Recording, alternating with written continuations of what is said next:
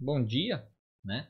Bom dia para quem está acompanhando aqui essa, essa, essa live. Para quem não sabe, essa live é uma live que eu faço todas as terças-feiras, onde eu pego algum assunto né, de transtorno psiquiátrico, algum assunto de terapia cognitiva e tal. Busco alguns artigos científicos, tá? Rapidamente em alguns artigos científicos e comento, né, discuto aqui com, com o pessoal sobre isso, sobre a eficácia da terapia cognitivo comportamental e também sobre como ela a, a TCC vai trabalhar com alguns transtornos específicos. Eu parei de fazer isso há um tempo atrás, mas agora eu estou voltando a, a partir desse mês de julho. Já fiz sobre depressão, fiz na semana passada sobre a bipolaridade e hoje vou falar sobre o déficit de atenção, né? o transtorno de déficit de atenção e hiperatividade, tá certo? Então, se você não sabe, é isso.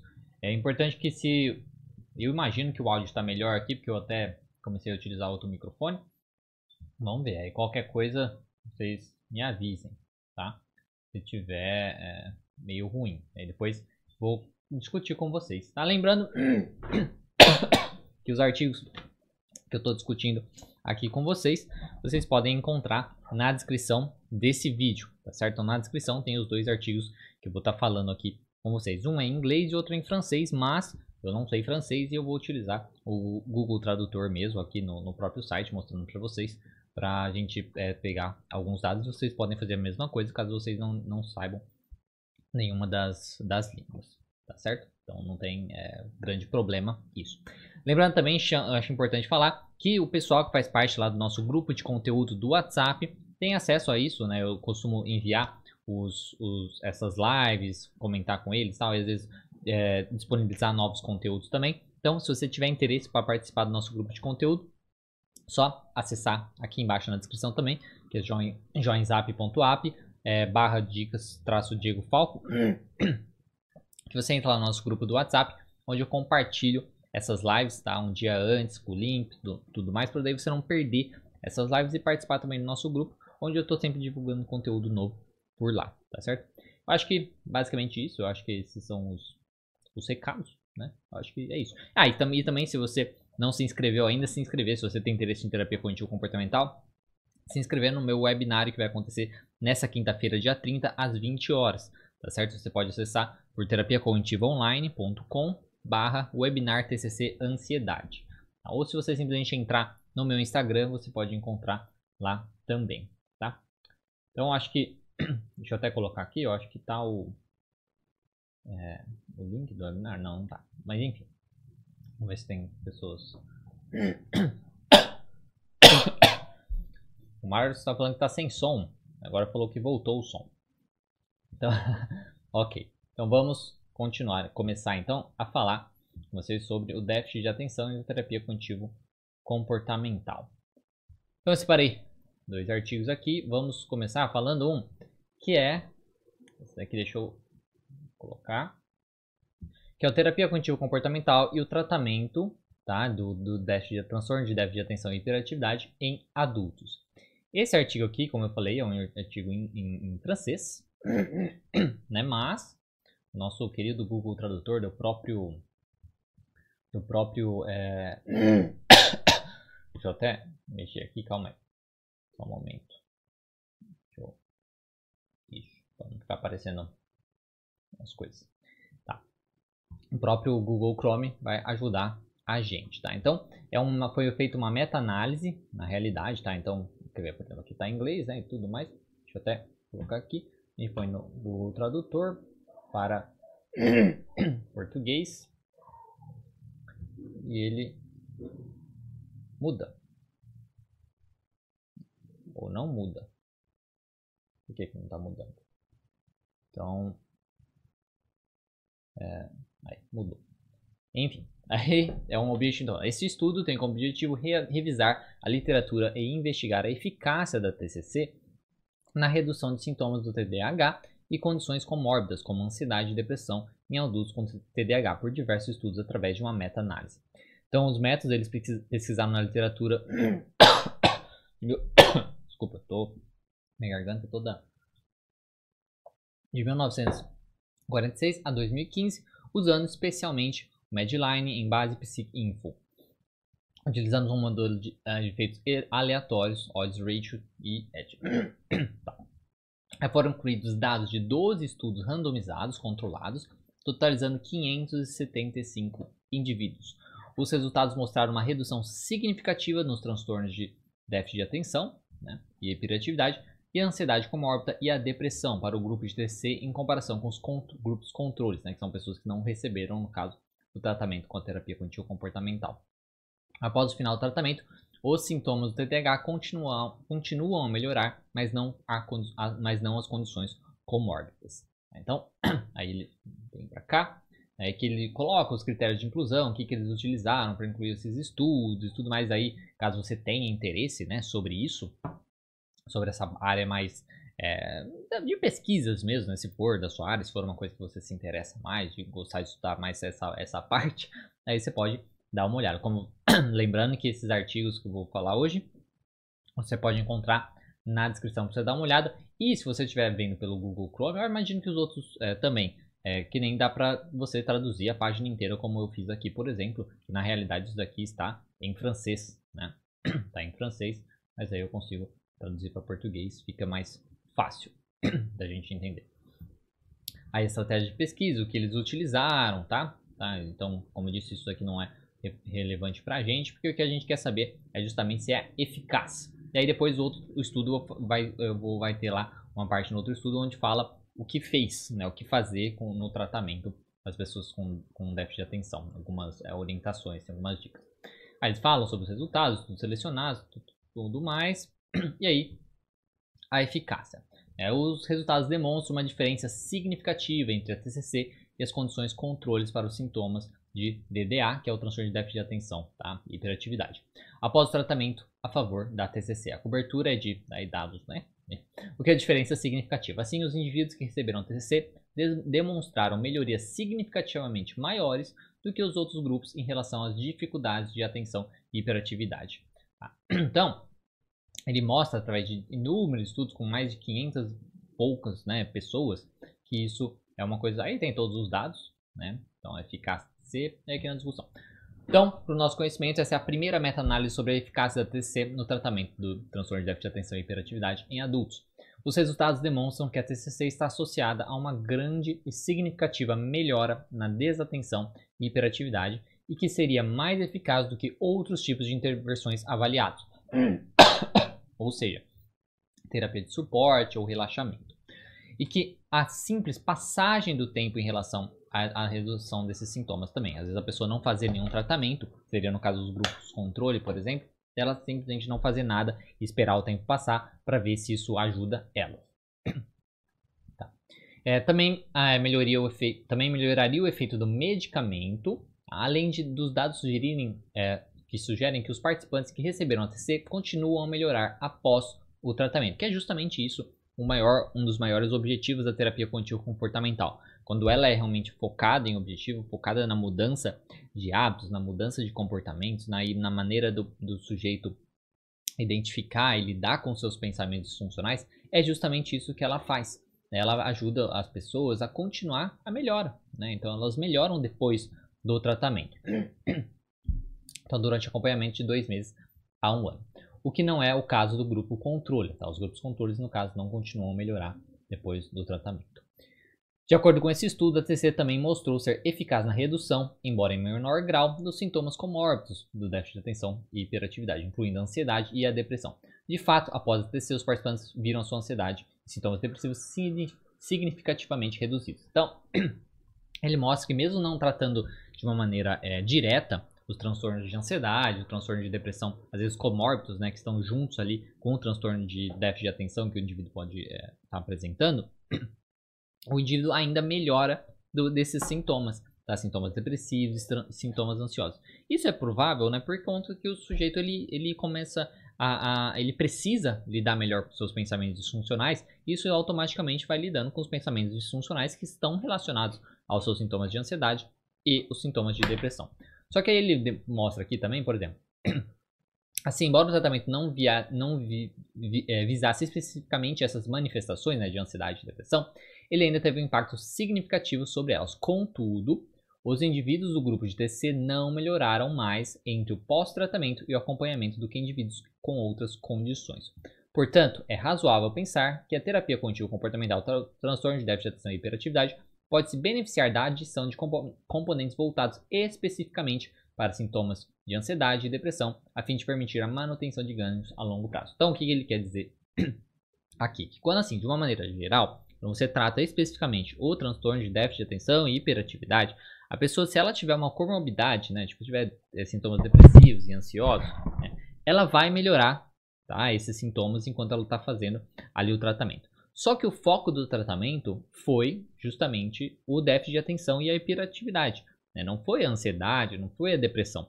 Então, depois do tratamento, como o sujeito não, não, não aprendeu, digamos, técnicas específicas, né, maneiras específicas para lidar com a sua depressão e com a sua ansiedade, ele não necessariamente leva essa melhora a longo prazo. Daí, ele cita aqui justamente que eles podem se beneficiar de uma adição de componentes voltados especificamente para sintomas de ansiedade e depressão. Aí seria, no caso, no tratamento, você, ao mesmo tempo que você trabalha com déficit de atenção e hiperatividade, você também trabalhar especificamente com a ansiedade do paciente e com a, a depressão do paciente sem ser ligado com o déficit de atenção. Às vezes fazer exposições, experimentos comportamentais relacionados à ansiedade específicos, relacionados à depressão e por aí vai. Então, esses, né, voltou aqui para francês. É, ele demora um pouco. Então esse teste, né, esse, essa, essa pesquisa, ela, ela conclui né, que a terapia cognitivo comportamental parece ser um tratamento eficaz a curto prazo na redução dos sintomas associados a transtorno de déficit de atenção e hiperatividade, manifestações da ansiedade e sintomas depressivos em uma população adulta. No entanto, embora a melhoria de sintomas seja a longo prazo, o progresso relacionado aos distúrbios comórbidos não é mantido, como a gente está falando. Então aí você, se você tiver interesse aí, todos os estudos que eles utilizaram, né? Se você tiver interesse em saber, esse, eu gosto de pegar algum estudo de, de meta-análise, assim, é bacana para mostrar a eficácia, né? Como a TCC pode ser eficaz. Então, esse estudo, ele basicamente pega vários estudos para mostrar a eficácia. Então, ele não fala muito das técnicas, não fala muito o que utilizou e tudo mais, tá? Mas eu acho bacana para a gente ter ali a, a prova, digamos assim, é, científica da eficácia da TCC com isso. E aí, se você tiver interesse também, depois de você dar uma olhada nesse estudo, você pode ver, é, buscar justamente os é, estudos que eles utilizaram, por exemplo, que aqui também vão ter dados interessantes que podem te ajudar aí nos seus estudos sobre TCC e o, o déficit de atenção, tá? E até mesmo para você trabalhar e tudo mais. Lembrando que, esse, que os estudos estão na descrição desse vídeo você pode encontrar. E aí, lembrando também, ah, mas eu não sei francês, né? Porque eu também não sei francês. Então você pode utilizar o Google Chrome algum outro é, é, programa de tradutor na própria página, como eu fiz aqui, que ele pode traduzir direto para português ou direto para inglês, que você preferir. Claro que algumas coisas não vão estar exatamente iguais, mas dá para entender um geral e pode te ajudar bastante, tá certo? Então esse é um artigo e agora falar um pouquinho do outro artigo. Aí esse daqui já é um artigo que está em inglês, mas do mesmo modo, se você não sabe inglês, você pode usar esse que eu até vou utilizar aqui, tá? Então esse daqui é um, é um, foi um, um ensaio randomizado controlado de terapia cognitivo comportamental para o transtorno de déficit de atenção em, em adolescentes tratados com medicação, tá certo? Deixa eu colocar aqui somente. Então, estudo randomizado controlado terapia cognitivo comportamental para transtorno de déficit de atenção em adolescentes tratados com medicamentos. Aí o objetivo desse estudo foi testar a terapia cognitivo comportamental para sintomas persistentes de transtorno de déficit de atenção e hiperatividade em uma amostra de adolescentes tratados com medicamentos. Foram utilizados então 46 adolescentes de 14 a 18 anos com sintomas de déficit de atenção e hiperatividade clinicamente significativos. Apesar do tratamento medicamentoso estável, foram designados aleatoriamente para receber TCC para déficit de atenção e, e, e hiperatividade ou controle da lista de espera em um projeto cruzado. Então, 24 foram randomizados para terapia contínua comportamental, tá? CBT aquele não, não conseguiu traduzir. A TCC. E 22 para a lista de espera e 15 cruzados da lista de espera para a TCC. Então, aqui ele explicando o método, tá? Aí, como resultado, usando todos os dados disponíveis, modelagem de efeitos mistos, agrupamentos para o cruzamento da lista de espera, os participantes receberam TCC é, que receberam TCC receberam uma pontuação média de 10.93 mais baixa na avaliação dos pais com a classificação de gravidade dos sintomas. Aí o método deles está em conclusão. Esse estudo demonstra a eficácia inicial do TCC em adolescentes com TDAH que, continua exibindo, que continuaram exibindo é, sintomas persistentes apesar dos medicamentos. Então, é um estudo novamente que demonstra eficácia, mas aí ele vai falar como ele é, trabalhou e é isso que a gente quer saber desses, desse estudo aqui. Deixa eu só. É, projeto procedimento. Participante. Não. Onde que era? Que é a intervenção. Tá? A intervenção a gente justamente vai trabalhar. Uma das coisas que a gente trabalha também é justamente essa questão da adesão à medicação, tá? Porque muitas vezes o paciente ele tem é, algum preconceito, né, da, do uso da medicação, isso em qualquer transtorno na realidade, né? Mas isso é uma coisa que a gente vai trabalhar, tá? Primeiro deixa eu só ver aqui se, é, não sei, vai que o áudio parou de repente. Não, tá. Ninguém comentou nada, então ok. Então vamos, vamos voltar. É, agora eu, eu perdi onde eu tava. Então, é, nessa questão da adesão à medicação, isso é uma coisa que você vai ter que trabalhar. Então, a gente tem que avaliar a adesão à medicação semanalmente, solicitando aos pacientes que concluíssem uma, uma medida de autorrelato de adesão à medicação que pedia aos participantes que classificassem sua capacidade de tomar os medicamentos conforme prescrito na semana passada, numa escala de 6, de 6 pontos que varia de 1, muito ruim, a 6, excelente. E que a porcentagem de tempo que o participante tomou seus medicamentos para o TDAH na semana passada. Então, essa de trabalhar a adesão à medicação, de fazer o paciente tomar a medicação, entender a importância da medicação, trabalhar os preconceitos do paciente com a medicação, todas essas questões é muito importante, porque a gente sabe que o transtorno de déficit de atenção, a pessoa ela tem, digamos, um, uma, uma desvantagem né, frente a, a, várias outras pessoas que não têm o transtorno de déficit de atenção.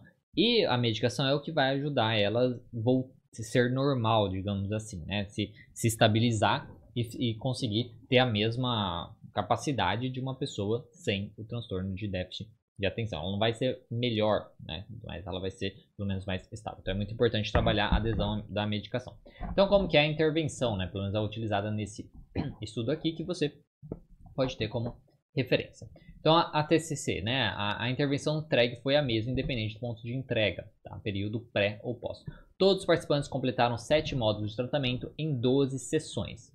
10 das quais de 1.1 né, com o terapeuta e adolescente, e duas das quais também incluíram os pais. 94% dos participantes do estudo participaram de todas as 12 sessões porque nos oferecemos, é, porque nos oferecemos reagendamento de todas as sessões perdidas ou canceladas. Então, pacientes que cancelaram a sessão ou foram perdidas acabaram é, reagendando.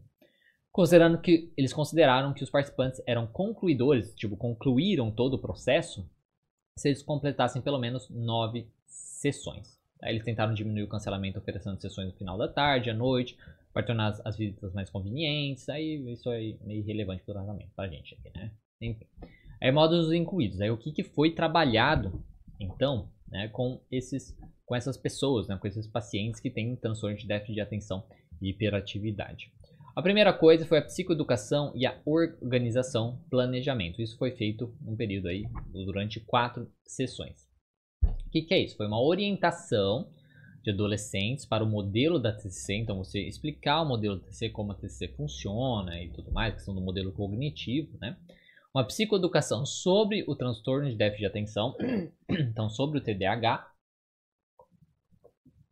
como funciona, como afeta a vida do indivíduo, todas essas questões. E também as habilidades de organização e planejamento. Então a gente vai fazer uma psicodoção, a gente vai trabalhar para a gente identificar quais são as habilidades do sujeito de se organizar, de planejar e tudo mais. E a gente vai explicar a importância disso, né? a importância disso para a vida dele e a importância disso também especificamente para o transtorno de déficit de atenção. Como que isso pode ajudar no seu transtorno. Aí é, automaticamente vai para a vida dele também. Né? É, habilidade de organização e planejamento. Habilidade de como manter também uma lista de tarefas centralizadas e priorizar tarefas foram ensinadas nessas sessões iniciais. Então, a gente trabalha, a primeira coisa que a gente faz é a psicoeducação de uma, de uma organização e planejamento. Então, psicoeducação do tratamento, da terapia cognitivo comportamental, do déficit de atenção, né, então, do TDAH, E também a gente vai falar sobre a importância da organização e do planejamento. Isso daqui a gente pode falar tanto só com o paciente, como os dois juntos, tá? Como o paciente com os pais, porque os pais podem ajudar nessa questão, por exemplo, de organização e planejamento, tá? E os pais podem ajudar, pelo menos inicialmente, para o sujeito é, aderir aqui. Depois, trabalhar a parte da distração, né? Por duas, duas sessões, eles fizeram essa parte da distração. Os participantes foram ensinados a usar o atraso da distração, uma técnica que envolve anotar distrações durante o trabalho e retornar, retornar a elas após um período de tempo indeterminado. Também foram ensinados procedimentos de controle de sinalização que envolviam instruir o sujeito a fazer check-in regularmente para perguntar se ele ainda estava trabalhando na tarefa em questão ou se havia se distraído. Então essas duas coisas, basicamente essa questão da, cadê? O atraso da distração é muito parecido com a hora da preocupação, né, que a gente tem na, quando a gente trabalha alguns transtornos de ansiedade, principalmente transtornos de ansiedade generalizada, tá? que é onde a pessoa às vezes está trabalhando, está estudando, está fazendo outras atividades, vem uma preocupação na cabeça dela, em vez dela parar e ficar se preocupando com aquilo, ela anota aquela preocupação e aí ela sabe que, tipo, ah, hoje às 6 horas da tarde vou pegar todas as minhas preocupações, aí eu vou me preocupar com elas. Né? Então aí ele vai, 6 horas da tarde, ele vai ver a listinha de preocupações dele e, e, e, e se preocupa com as preocupações. Então, isso ajuda pacientes com transtorno de ansiedade, tá? É generalizado. Na, no, nesse caso aqui é bem parecido, só que é no caso com a distração. Então, o paciente perceber que está se distraindo, ele pega, anota essas distrações, então quando ele estiver trabalhando e tudo mais, e aí ele volta nessa distração de ficar ali viajando depois, tá? É uma, uma, uma ideia de fazer o, o, o paciente, né, o sujeito, perceber que ele está se distraindo e tentar voltar o foco ali no ambiente de trabalho, no que ele está fazendo. Tá? E um, junto com isso tem essa parte também do, do, controle de sinalização, que é justamente instruir o sujeito a fazer check-ins regularmente para perguntar se ele está trabalhando. Então, regularmente, às vezes, colocar um despertador, ou né, até ele ter essa habilidade, né, ou às vezes lembretes, assim, sei lá, no, no ambiente de trabalho dele, no computador também, alguns post-its, sei lá, né? Coisa assim para lembrá-lo. Então, tipo, para ele olhar ou ter um despertador, como eu disse, para lembrar ele de, opa, calma aí, será que eu me distraí ou será que eu tô fazendo o que eu deveria estar tá fazendo, tá? Para ele desenvolver justamente essa habilidade de perceber quando ele está começando a viajar e voltar o foco é, no que ele tem que fazer. Depois, a gente trabalha a parte do pensamento adaptativo, também foi, foi feito aí em duas sessões. As habilidades de reestruturação cognitiva foram ensinadas para que cada participante pudesse maximizar. Desculpa da pessoa aqui, eu tenho realmente vários problemas ah, na garganta. As habilidades de reestruturação cognitiva foram ensinadas para que cada participante pudesse maximizar o pensamento adaptativo. Isso inclui ajudar os adolescentes a responder a pensamentos negativos normalmente associados à ansiedade e à depressão, bem como pensamentos excessivamente positivos que são frequentemente associados ao TDAH. Então, essa coisa do pensamento adaptativo é a, a reestruturação cognitiva básica da terapia cognitivo-comportamental, que é identificar os pensamentos disfuncionais, que eles colocam aqui relacionados muitas vezes à ansiedade, à depressão, por isso você vê que lá no outro estudo falar disso também, que são é, sintomas bem comuns de estar comórbidos aí o transtorno de déficit de atenção e hiperatividade. Às vezes a pessoa fica muito ansiosa por ser assim, ela se acha incapaz de fazer as coisas porque ela é assim, ela não aceita a sua condição, enfim, por vários outros motivos. Então, essa a, a pensamento adaptativo, essa questão da habilidade de reestruturação cognitiva, que é identificar os pensamentos disfuncionais e responder, avaliar esses pensamentos disfuncionais, tá? E responder eles, né, escrevendo um cartão de enfrentamento e por aí vai. Então, que daí a gente vai conseguir ajudar eles a responder os seus pensamentos negativos, os pensamentos disfuncionais, normalmente associados à ansiedade e depressão, bem como pensamentos excessivamente positivos, que são frequentemente associados ao TDAH, porque alguns pensamentos excessivamente positivos, de não, vai dar super certo, eu vou super conseguir, não sei o quê. Por que, que isso pode ser ruim? Porque se ele coloca muitos pensamentos positivos, principalmente a respeito da sua capacidade, na, que pode ser atrapalhado pelo TDAH, né? É uma coisa que quando ele não consegue fazer aquilo, quando acontece alguma coisa, né, errada e tudo mais, ele vai sofrer. Né? Ele vai sofrer bastante, porque ele vai subir muito por causa daquele pensamento positivo e depois vai cair muito porque ele não conseguiu atingir aquilo. Então a gente precisa trabalhar em cima disso com certeza. Depois a gente trabalha também a procrastinação, né, foi trabalhado aqui por uma sessão.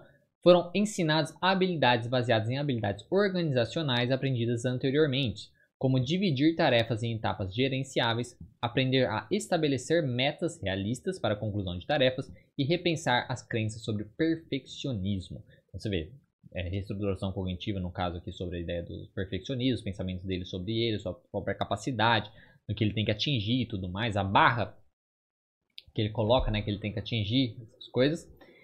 E aí, ele é aprendido também habilidades para organizar melhor as suas tarefas, porque às vezes ele coloca mais tarefas do que ele pode, né, concluir naquilo, no dia e tudo mais.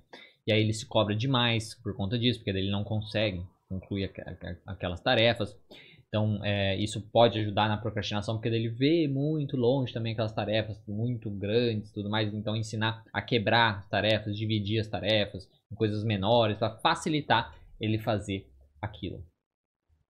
Depois fazemos também sessões com pais e o adolescente. Nessas né? sessões consistiam em psicoeducação sobre TDAH para os pais, com o objetivo de ajudar os pais a entender o tratamento fora das sessões e após a conclusão do tratamento formal. É isso que eu até falei lá, lá em cima, né? Então faz isso também, justamente para os pais ajudarem, né, fora das sessões e também para depois que o tratamento acabar, né, que a terapia acabar, os pais continuarem é, ajudando o paciente.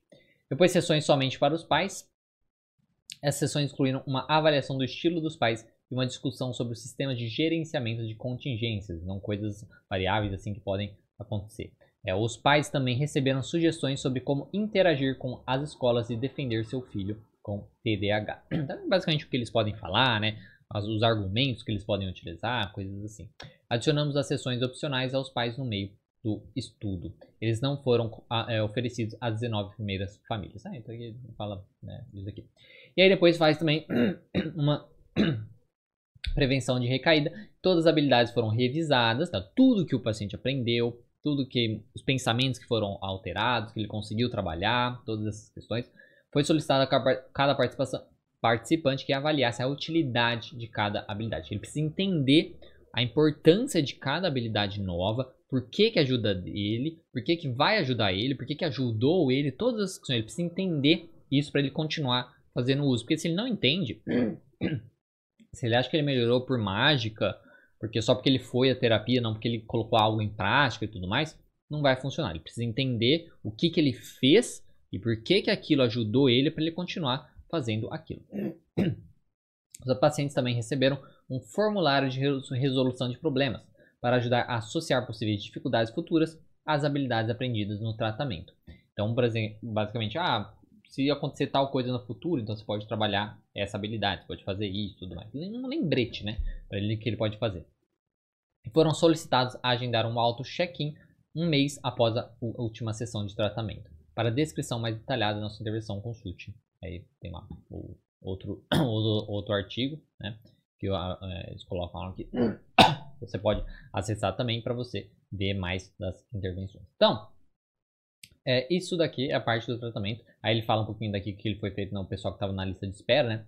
Pacientes inicialmente designados para a lista de espera não receberam tratamento psicossocial por quatro meses, embora continuassem recebendo tratamento psicofarmacológico durante esse período. O assistente de pesquisa entrou em contato com as famílias que estavam interessadas em fazer o cruzamento para receber TCC, para reeditar blá blá blá.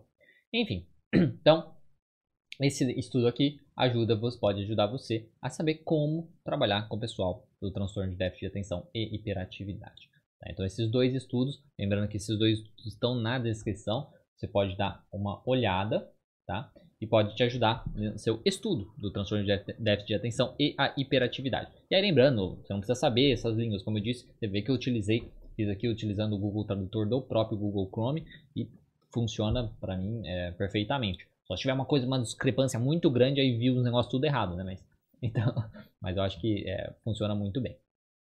Então, agora vamos ver se o pessoal do chat está falando alguma coisa. Daí conversar um pouquinho com vocês. depois para a gente encerrar. Então, é, vamos ver. O Márcio, é, bom dia.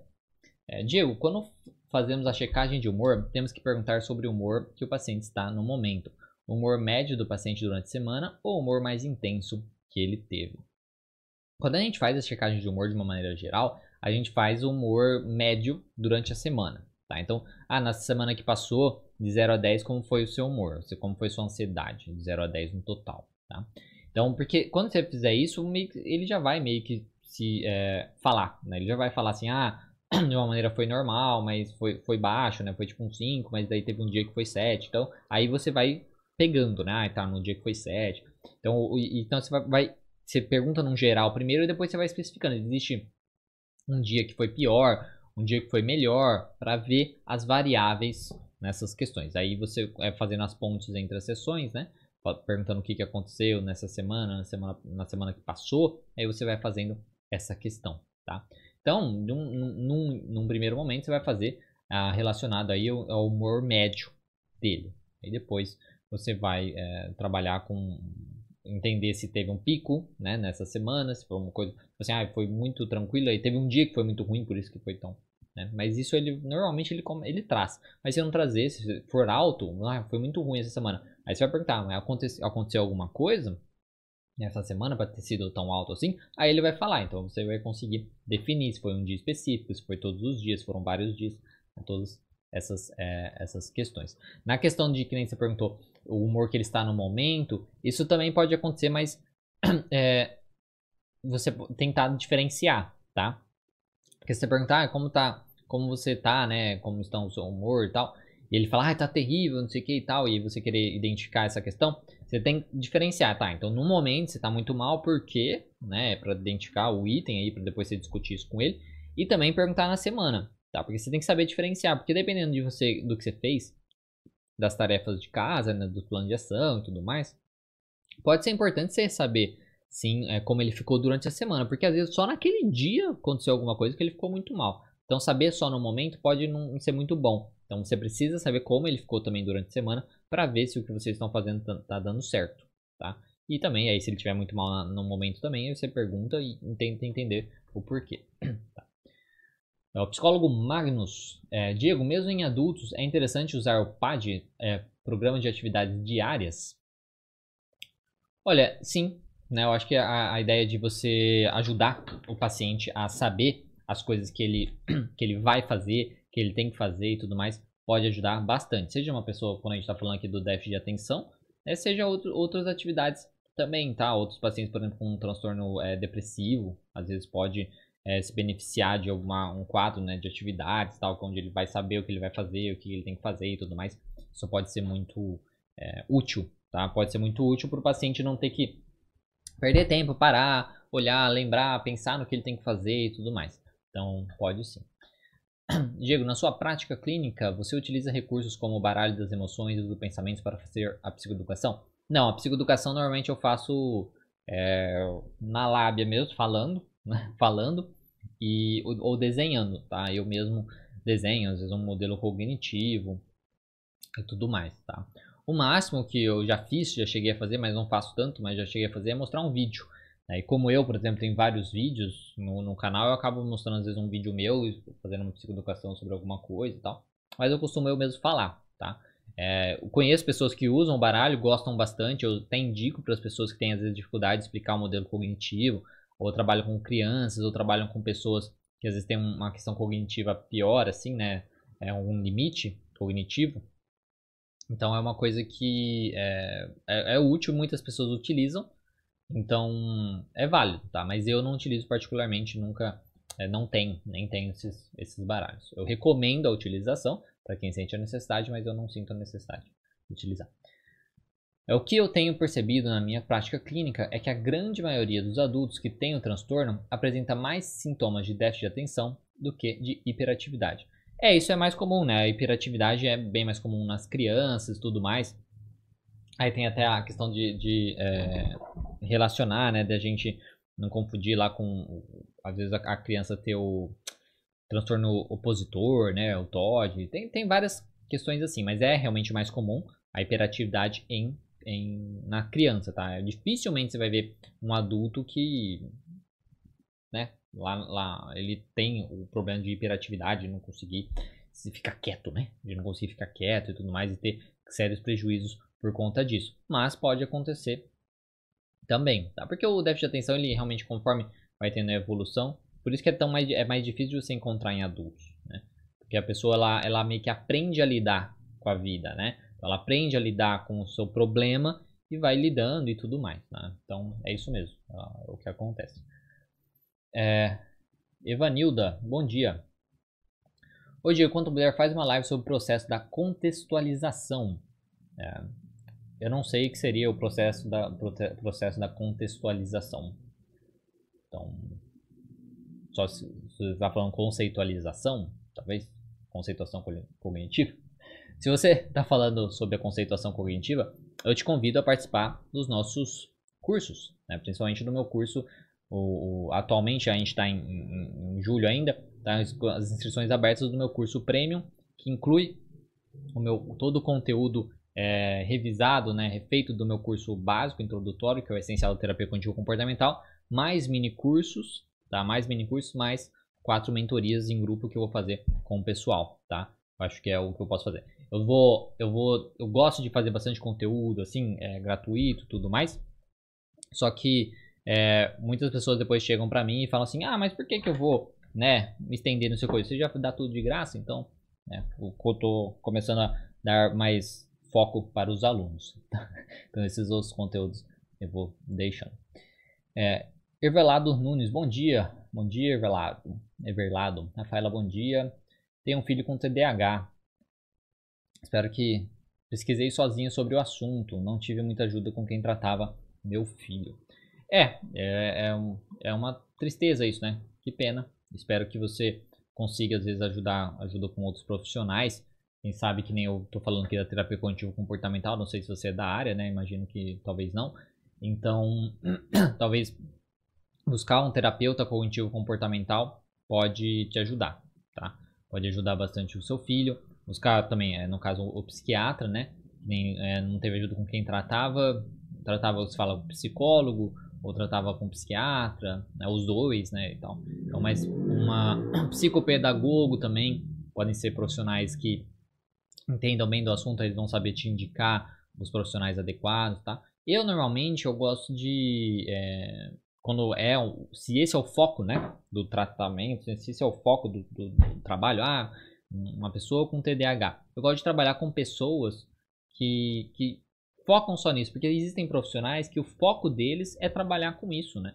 É trabalhar com transtorno de déficit de atenção, por exemplo, igual pessoas que trabalham com autismo.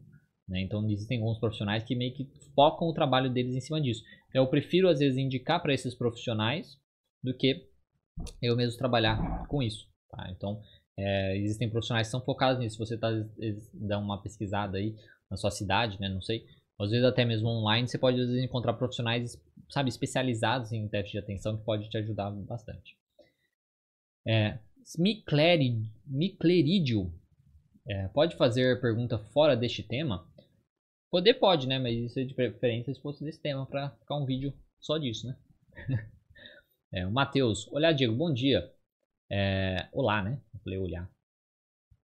Você conhece o aplicativo Cogn? Sim, conheço, já usei. Eu não gosto de, de utilizar é, muitos aplicativos, mas falo para os pacientes se eles tiverem é, interesses de, de utilizar, eles podem utilizar aplicativos, aí depois eles trazem no aplicativo e tudo mais, tá? Mas é, sim, conheço sim, muitas pessoas, muitos, muitos profissionais utilizam e muitos pacientes utilizam também, que às vezes não querem ter, é, escrever num papel e tudo mais. Tá? Vamos ver.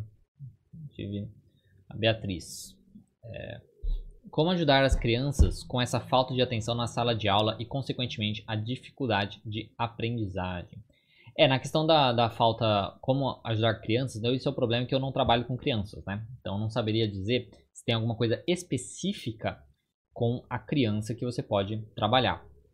Mas pensando aqui no que eu estou falando, né?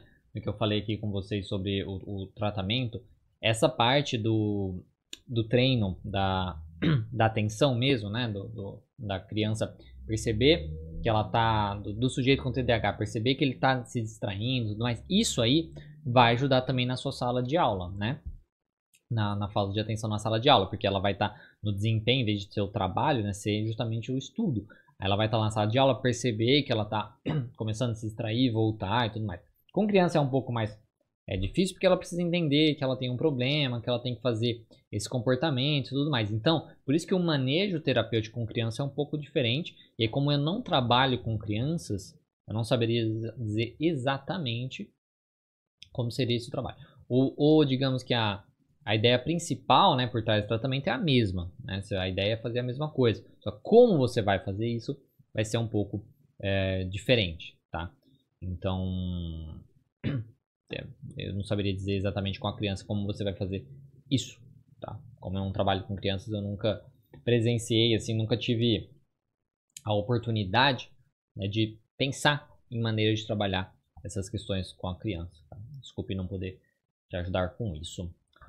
É, Genival, bom dia. Qual remédio é bom para tontura, síndrome do pânico?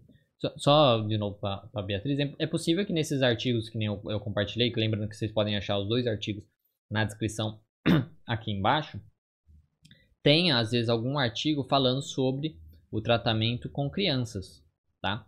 É possível que tenha algum falando também, né? Porque um fala de adulto, outro fala de adolescente, mas é possível que na, nas referências às vezes tenha algum artigo que que falem sobre o tratamento com crianças, tá? Então depois você dá uma olhada lá que pode pode te ajudar talvez. É o Eugênio Barton. Bom dia. Qual remédio é bom para tontura? É, não sei, tá? No sentido que eu não sou psiquiatra, nem posso falar, tá? Então, é, isso é importante que você vá buscar um, um tratamento psiquiátrico, né? Conversar com um médico psiquiatra, que ele é o melhor profissional indicado para te falar qual é o melhor remédio para você, para isso, tá? Essa questão do, do pânico. E é uma coisa muito individual também para cada pessoa, tá? Para algumas pessoas um remédio funciona, para outras ficam, é, dá, é, se sentem mal, então precisa trocar o remédio. Então de, depende muito. Na questão da, do tratamento para síndrome do pânico, é você aprender a lidar melhor com essa, essa tontura. Né? O problema não é o pânico, o problema é a sua interpretação sobre a tontura. Né? Você achar às vezes que a tontura é uma coisa muito ruim, que as consequências dessa tontura, o que, pode acontecer de você morrer, de você perder o controle, to todas essas questões assim, né? Isso que é o maior problema do pânico, tá? Ou no caso do coração, ah, porque eu vou morrer, meu coração tá batendo muito forte, então tá cardíaco, todas essas questões. Então, o trabalho, no caso terapêutico, na terapia contínua comportamental, na psicoterapia, é justamente em cima disso, da sua interpretação sobre os sintomas que podem gerar o pânico e que podem gerar o, o seu medo dessas possíveis con consequências catastróficas que você é, imagina aí, tá? É... A Evanildo Diego, a live sugerida é sobre conceitualização. É, eu suspeitei, suspeitei mesmo. É, então, é isso mesmo, tá? Porque uma live, como é bastante tempo, é o que eu, que eu tô falando. Então, eu deixo muito mais lá no, nos meu, meus cursos. Meus cursos tem sobre isso, da conceituação cognitiva, tá? No meu livro eu falo um pouco também sobre conceituação cognitiva, dá para você dar uma olhada sobre isso. E tem alguns vídeos no canal que eu falo sobre conceituação cognitiva também, tá? Então, acho que pode é, te ajudar um pouco. Então, se você pesquisar aqui no, no YouTube mesmo, conceituação cognitiva, é, Diego Falco, você vai encontrar alguns vídeos que podem é, te ajudar já nesse começo. E aí, talvez montar um, um mini curso também sobre conceituação cognitiva, quem sabe, para ajudar o pessoal também. É, o Rodrigues, qual a intervenção mais adequada e eficaz para trabalhar com adulto com TDAH? Então, Rodrigues, Rodrigues Rodrigues, é, imagino que você, pelo jeito, não, não, não viu o vídeo inteiro. Então, é, volta o vídeo, depois quando ter, que terminar, terminar, e justamente nesse vídeo eu falo sobre isso, tá? Que tem os artigos, tem os dois artigos que podem é, te ajudar a respeito disso. Um falando da eficácia da TCC para o transtorno de déficit de atenção e outro falando justamente as intervenções, o que, que você pode é, fazer, tá certo? Porque, quando você fala do adulto, as intervenções que eu falei aqui estavam referindo a, a um estudo que foi feito com adolescentes, mas você também vai fazer basicamente a mesma coisa com o adulto, tá? Não vai ser muito diferente não, certo? A Viviane, como melhorar é, o foco tendo TDAH? Obviamente, as, as, as, intervenções que eu falei aqui podem ajudar bastante. Tá? Um, uma coisa a, a, mais que dá para você trabalhar bastante para melhorar o foco é usar o mindfulness, né? que é a atenção plena, que é justamente você é, aprender a viver aquele momento, tá? Viver aquele momento, aprender a, a passar né, por aquilo sem se deixar se distrair com seus pensamentos disfuncionais. Então, uma meditação tá, de atenção plena, uma meditação de mindfulness pode ajudar a melhorar esse foco. Ao mesmo tempo, as intervenções que eu falei, que é você perceber também que você está distraído, você se perguntar, fazer esse check-in, né? Que eu falei nas intervenções, de fazer esse check-in de perceber, calma aí, eu ainda estou trabalhando ou estou me distraindo, tá? Coisas nesse sentido. Então, essas intervenções podem ajudar bastante a melhorar o foco. Tá? Eu, então, eu recomendo você é, ver a outra parte do vídeo, né? Que eu falei, que eu estava falando sobre isso, das intervenções. E também procurar os vídeos que eu tenho aqui sobre o mindfulness, tá? Sobre a meditação de atenção plena, que pode ajudar as pessoas, tá? A, a, a justamente aprender a perceber quando elas estão começando a se distrair, a focar em outra coisa, voltar e focar no que elas estão fazendo. É... Desculpa, entrei pela metade. Ah, então. Então aí depois você volta, Rodrigues. Que aí vai ter lá e vai ter. Lembrando que os artigos estão na descrição. Vocês podem baixar. Baixar não, entrar e pode baixar depois também. Diego, você acha que a DBT também é uma boa abordagem para TDAH? Olha, a DBT pode ser interessante no sentido porque ela, ela foca bastante no mindfulness, por exemplo, né, na atenção plena. Então, imagino que sim, mas o foco principal da DBT é o, o borderline, né? Então, eu acho que porque na realidade, né, a DBT não vai fugir muito da terapia cognitivo comportamental. Uma pessoa que sabe DBT, eu deduzo que ela sabe a terapia cognitivo comportamental. Então, um profissional de DBT, ele vai saber as técnicas de terapia cognitivo comportamental, porque ele usa, né, essas técnicas, só que de uma maneira diferente, as intervenções vão ser diferentes, e aí ele vai trabalhar no TDAH sem problema algum. As coisas específicas da DBT, eu imagino que são muito diferentes, porque que, que, na DBT faz aquela questão de grupos, né? Então, grupos de habilidade, de ensinar habilidades, tudo mais, normalmente com a questão dos borderline, né? Então, aí não vai, ser, não vai ter muito sentido, né?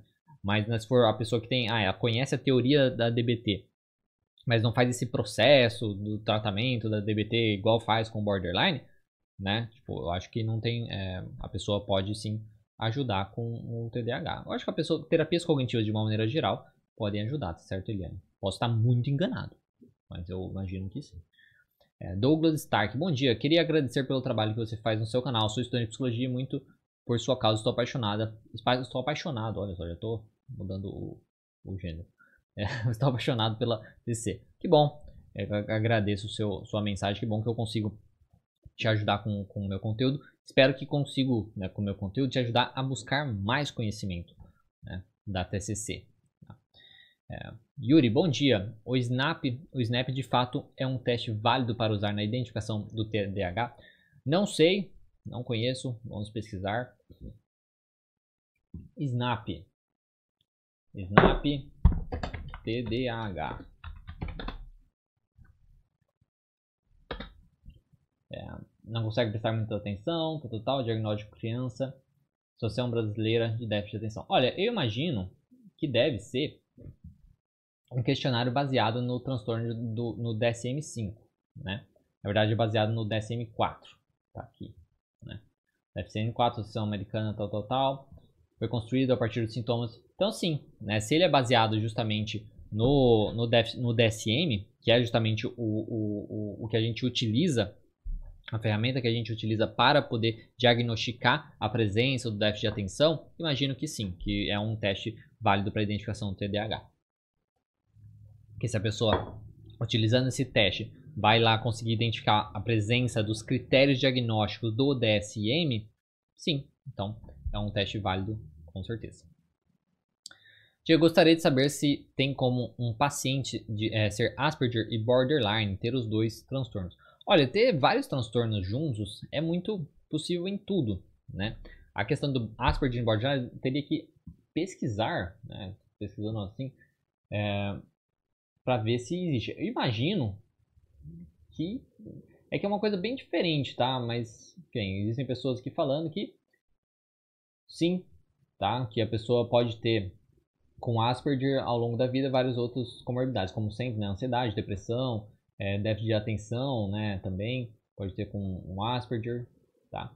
É porque o Asperger e o Borderline, os dois têm uma questão de às vezes ter uma intensidade na hora da na resposta das emoções, né?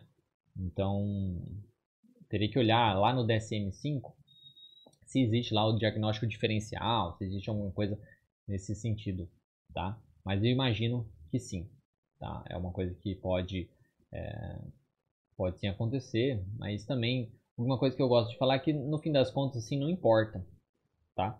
Porque a, a questão, principalmente na terapia cognitivo comportamental, a gente não foca no, ah, a pessoa tem tal transtorno e tal, a gente foca, assim, a gente sabe, ah, é, é, legal identificar o transtorno, dar o diagnóstico assim, mas o foco é no quanto a pessoa, no comportamento que a pessoa tem, que estraga a vida dela, entendeu? Tipo, que prejudica a vida dela, que ela não consegue estudar, que ela não consegue trabalhar, que ela não consegue se relacionar direito. Então, independente do transtorno que ela está tendo, o problema são os pensamentos disfuncionais que ela tem, que faz ela reagir daquela maneira, e os comportamentos que ela tem que mantém ela naquele, naquela, naquela maneira, tá? Então, assim, é, imagino que sim, que pode ter um paciente com Asperger e borderline. Tá? Não tenho certeza, não vou dar, bater o martelo assim, nunca é, pesquisei necessariamente sobre isso, imagino que sim. Mas não faz diferença, tá? Também não faz diferença se, se tem ou não tem.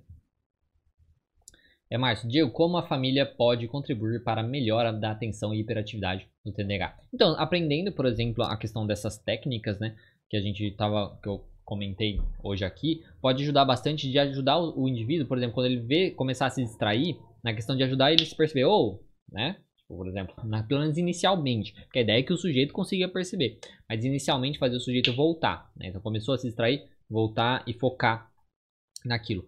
Ao mesmo tempo, dependendo de como o sujeito é, da, da intimidade que ele tem com a família, dele conseguir fazer isso ou não, se ele é uma pessoa que, que expressa, né, se expressa bem a, a, a, o seu incômodo, os seus pensamentos funcionais e tudo mais, se ele expressa isso para a família, os pais podem ajudar também em na questionar, no, no, questionar desses pensamentos, tá? No questionar, tipo, não, olha, filho, mas será que é, esse pensamento é válido mesmo? Será que não existe uma explicação alternativa? Então, na própria reestruturação cognitiva, de ajudar a funcionar como próprio terapeuta depois daquele momento, pode ser muito válido também, tá certo? Então, a família pode ajudar bastante é, nesse sentido. E também na parte, às vezes, de não cobrar tanto, né? De entender, porque você fazendo a psicoeducação, explicando como o transtorno funciona e tudo mais, de ajudar os pais a não, não cobrarem tanto o filho, né? Entender que o filho tem uma condição, que essa condição atrapalha né, a vida dele, e eles têm que tratar o filho dessa maneira, entendeu? Entender que o, que o, que o como eles cobram esse filho pode só prejudicar o quadro dele, né? Canal do Ramon. O Falcon, é Falco, mas enfim. Como o TDAH tem pensamentos desorganizados cheios de ideias obsessivas. É, como o TDAH tem pensamentos desorganizados cheios de ideias obsessivas. Olha, tá perguntando se é comum o TDAH? Tem pensamentos desorganizados cheios de Olha, pode ter pensamentos organizados cheios de ideia obsessiva, porque as ideias obsessivas, né, pensamentos obsessivos e tudo mais, pode ser, na verdade, estar presente nos mais variados transtornos, tá? Então, uma pessoa com TDAH pode sim também ter pensamentos obsessivos, pensamentos intrusivos, enfim, dos mais variados, tá certo? Então, sim, a gente pode é, ter esse, esse tipo de pensamento. Como isso acontece, não tem muito uma, um, uma, uma, uma, explicação, assim, né? Porque os pensamentos obsessivos são coisas que basicamente a gente tem, né? Todas as pessoas têm em algum nível ou outro, Algumas pessoas têm mais, outras pessoas têm menos, algumas pessoas respondem de um jeito mais funcional, outras respondem de um jeito menos funcional a esses pensamentos e acabam é, piorando, às vezes desenvolvendo um toque e tudo mais, tá certo? Então, novamente, os pensamentos obsessivos, para você lidar, tem um vídeo que eu fiz aqui no canal sobre pensamentos obsessivos que também pode ajudar a, falar, a responder uma dúvida, caso você tenha. Johnny, Johnny Santana. Bom dia. Só queria dizer que, estou, que sou estudante de psicologia e estou fazendo o seu curso Terapia Cognitiva Premium. Estou fascinado. Super indico a todos. Obrigado pelo profissionalismo. Oh, muito obrigado. Olha, não, não paguei o Johnny, viu? Mas enfim, que bom que você é, gostando, Johnny. Qualquer dúvida é só mandar no, nos, nos, nos, comentários lá do curso, né? Ou na, pelo e-mail. É um, é, para quem não sabe, é um curso que eu junto, como eu disse, a nova versão do meu curso introdutório juntando mais mini cursos, mais mentorias que eu vou estar tá fazendo a partir é, de agosto. Só vai ter as inscrições desse curso fecham agora em julho, né? E aí depois só em novembro. Aí em novembro que vai ter novamente essa possibilidade. O meu curso introdutório, eu estou reformulando ele para relançar ele com esse novo conteúdo, que nem eu falei que eu refiz, né? Esse conteúdo, mas daí sem essas coisas extras, né? eu falo do, do, das mentorias e do mini curso, tá certo? Mas é um, um, é um curso muito, muito bom que eu refiz e as pessoas gostam bastante. Que bom que consigo te ajudar, seja com o curso, seja com o conteúdo aqui no, YouTube. Espero que consiga te ajudar na questão dos estudos e também na questão profissional. Bom, pessoal, então acho que já está na hora assim da gente encerrar. Muito obrigado pela presença de vocês. Espero que o, o som tenha ficado melhor hoje, porque agora eu fui fazer o teste e testei diferente. Testei o meu microfone que normalmente eu uso para gravar os vídeos, né, o mais comum, que é o, o Zoom. Depois tentei um microfone de lapela, ficou os dois ficaram muito ruins. Aí agora eu estou usando justamente o microfone, o microfone que eu deixo em cima da câmera. Né? E que nem é um microfone disso, mas que pelo jeito funciona muito melhor. Pelo menos no teste que eu fiz, está funcionando muito melhor. Então acho que agora o som vai ficar melhor. Então muito obrigado por vocês terem participado. Espero que vocês tenham gostado. Por favor, é, deixem comentários, tá? Na, nos vídeos e tudo mais desse, desse formato que eu estou fazendo, né? De pegar um artigo científico e discutir com vocês e tudo mais, para saber se vocês estão gostando ou não, para saber se eu continuo fazendo isso ou se não, né? Porque é, eu vou, busco os artigos, leio os artigos, né? Discuto depois com vocês, então, é, se vai que ninguém gosta disso. Então, se vocês estão gostando, por favor, é, comentem, tá? Deixem os comentários, dê um gostei nesse vídeo. Se você não for inscrito no canal, se inscreva também, que é bom saber o que, que vocês estão achando para a gente saber e modelando o conteúdo baseado no que vocês é, acham, né? No que vocês se interessam. Então, muito obrigado, um bom dia para vocês, uma boa semana para vocês, e aí na semana que vem tem mais, né? Aí eu não decidi o assunto ainda, mas tem mais novamente esse conteúdo. E aí, na, lembrando que na quinta-feira, essa semana, tá certo? Nessa quinta-feira tem um, um tem o meu webinário gratuito online do terapia contínua comportamental e transtornos de ansiedade, tá certo? Onde eu vou falar como a TCC vê a ansiedade e trata de uma maneira geral a ansiedade, tá? E aí você pode participar entrando no site, deixa eu até escrever aqui o site aparecendo. Se eu não me engano, eu acho que eu até coloquei na descrição, mas se não está na descrição, vamos escrever aqui. Então, webinar. Porque eu vou estar falando sobre como a TCC vê a ansiedade. Calma terapia cognitiva.